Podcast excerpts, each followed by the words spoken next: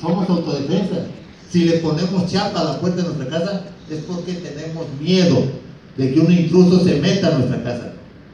Al poner seguridad, quiere decir que no confiamos en la seguridad pública. Y por eso somos autodefensa. Yo me estoy defendiendo contra los ladrones callejeros.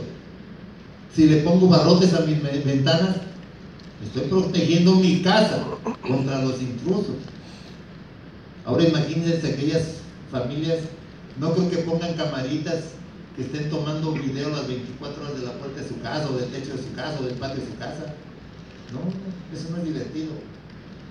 Es precautorio. Tienen miedo. Son autodefensa. ¿O ustedes creen que los traen carros blindados, los traen porque están bonitos? Mi madre gastan el triple de gasolina y están re feo y re pesado. Los compran porque los necesitan, porque no tienen confianza en la seguridad pública. Son autodefensa. ¿Cómo podemos formar parte de los autodefensas? Ármense, ármense, y no con armas de fuego necesariamente, esas déjenlas como último recurso. Pero ármense a defenderse. ¿Ustedes creen que con tantos miles de estudiantes que tiene toda esta gran universidad, entren 10 desgraciados a vender droga y ustedes tranquilos? No, no ocupan uniformados cuidándole las entradas a la institución. Ustedes solos, nomás organícense. ¿Por qué creen que en mis pueblos no entra ni el pinche gobernador? Lo intentó el 15 de septiembre a las 10 de la mañana. Y el muy pendejo creyó era el pueblo que estaba reunido a recibirlo. Hasta que sintió las ráfagas de cuerno de chivo cerca de su helicóptero. Comprendió que no es bienvenido. Tenemos al otro gobernador en prisión. ¿Por qué creen que lo metimos a la cárcel? ¿Por buena gente el desgraciado?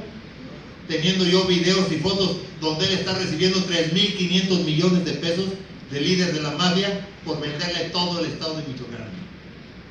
Por eso aquellos desgraciados se sentían dueños de Michoacán, y eso lo había comprado el gobernador, pero resulta que se equivocaron, porque era el gobernador interino. Y con eso no lo chingamos. Está preso. ¿Y saben qué?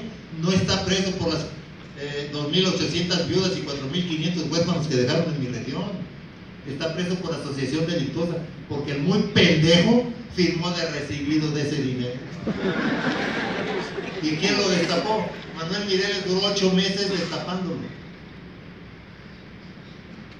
Nadie le hizo caso a Manuel Mireles. El obispo de Apachiñán manda una carta a Roma diciendo todo lo que Manuel Mireles decía. El Papa le valió madre también lo que le dijo el obispo. ¿Saben cuándo le tronó el cuetito ese baboso?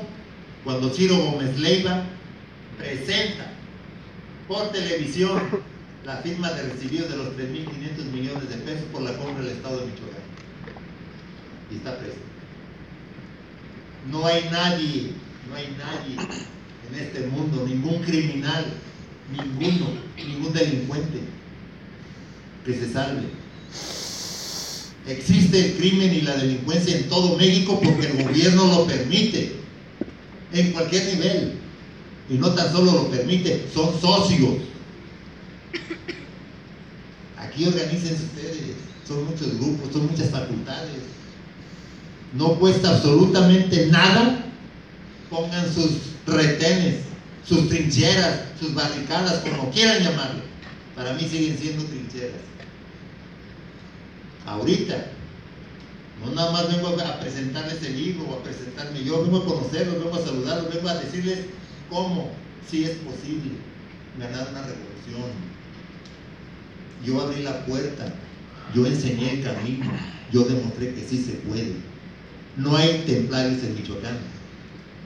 Los que quedan están presos, los otros están en el panteón.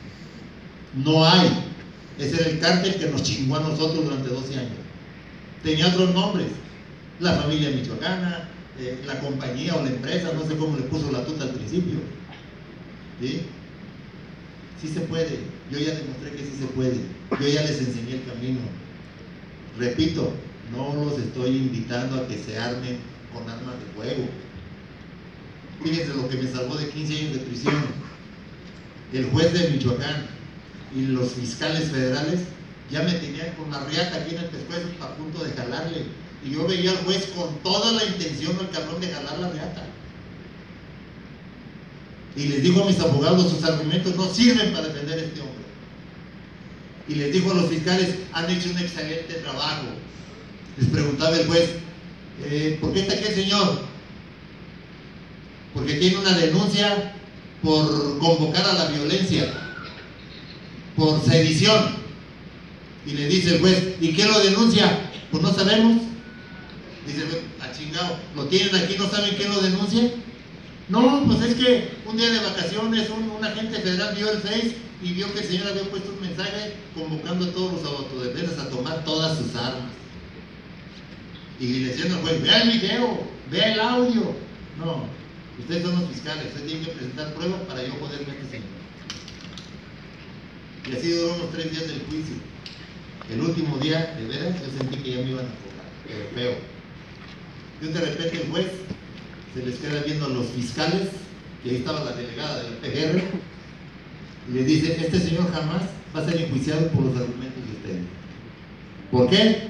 Yo pensé que iba a sacar la jurisprudencia para decir, es que el artículo de la sala fulana, de la doctrina de, Juan Camaney, en el año 1200 de la, de la República, no, sacó el diccionario de la Real Academia de la Lengua Española y con esa se los chingó a todos.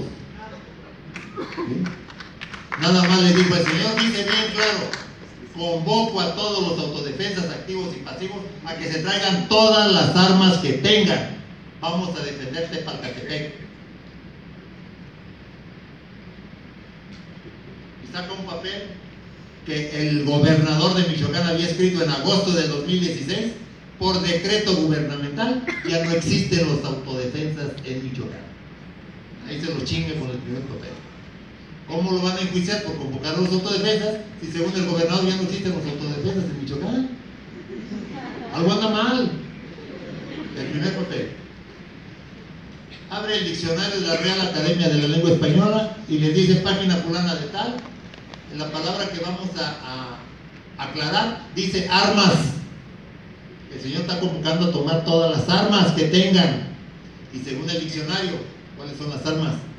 La mano abierta, la mano cerrada, una piedra o un garrote.